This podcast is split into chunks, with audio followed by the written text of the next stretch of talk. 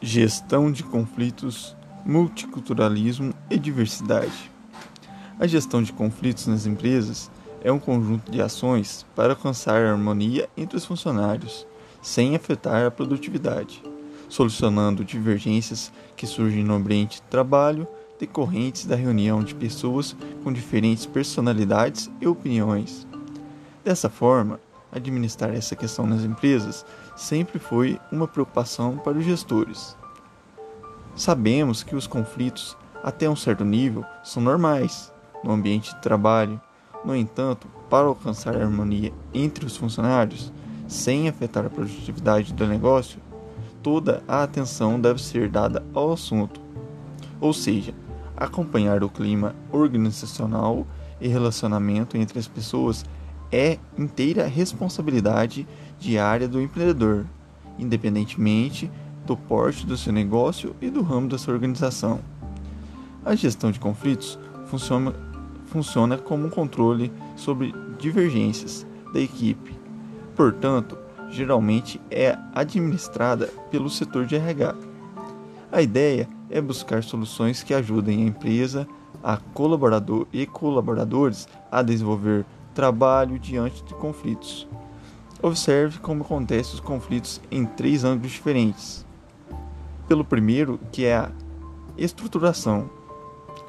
Quando há alguma falha no fluxo de trabalho ou na política da empresa, ou ainda por falta de controle em mudanças, seria por estruturação.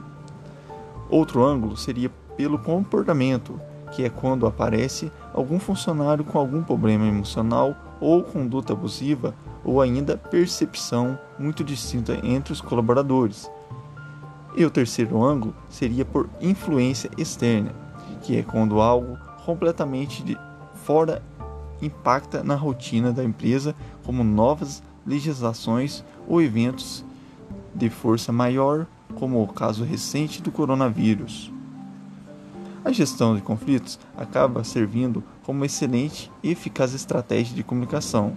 Dessa forma, mesmo em ambiente harmonioso, é comum que haja desentendimentos então, esse tipo de administração equilibra pensamentos e ações e permite que a empresa dê continuidade ao seu trabalho. Como vimos, esse tipo de trabalho contribui muito para a harmonia da equipe, melhorando principalmente a comunicação entre os colaboradores. Vejamos alguns dos principais benefícios da gestão de conflitos.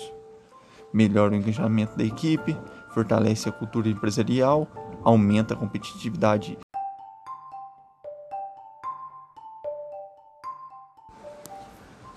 gestão de conflitos, multiculturalismo e diversidade. O multiculturalismo descreve a maneira pela qual uma determinada sociedade lida com a diversidade cultural. As características do multiculturalismo muitas vezes se espalham em escolas públicas da comunidade, onde os currículos são elaborados para introduzir os jovens para as qualidades e benefícios da diversidade cultural.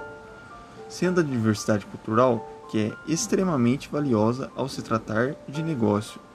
Ela não se resume apenas a raças ou a pessoas que vêm de lugares e culturas diferentes, mas sim ela consiste em todos os fatores que constrói o indivíduo, incluindo idade, gênero, nacionalidade, crença, personalidade, status social e orientação sexual.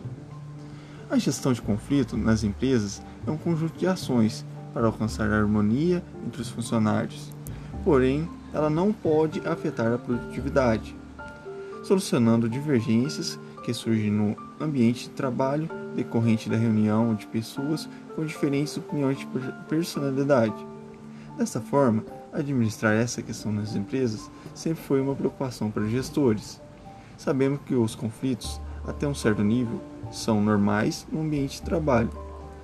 No entanto, para alcançar a harmonia entre os funcionários, sem afetar a produtividade do negócio, toda a atenção deve ser dada ao assunto, ou seja, acompanhar o clima organizacional e o relacionamento entre as pessoas é responsabilidade diária do empreendedor, independentemente do porte do seu negócio e do ramo da sua organização. A pessoa de conflitos funciona como um controle sobre as divergências. Portanto, geralmente é administrada pelo setor de RH. A ideia é buscar soluções que ajudem a empresa e colaboradores a desenvolver trabalho diante de conflitos. Observe como acontecem os conflitos em três ângulos diferentes. Um ângulo, o primeiro ângulo seria por estruturação, que é quando há alguma falha no fluxo de trabalho ou na política da empresa, ou ainda por falta de controle em mudanças. O outro ângulo seria por comportamento, quando aparece algum funcionário com algum problema emocional ou conduta abusiva, ou ainda percepção muito distinta entre colaboradores e por último, seria por influência externa, que é quando algum contemplante de fora impacta na rotina da empresa, como novas legislações ou eventos de força maior, como o caso recente do coronavírus.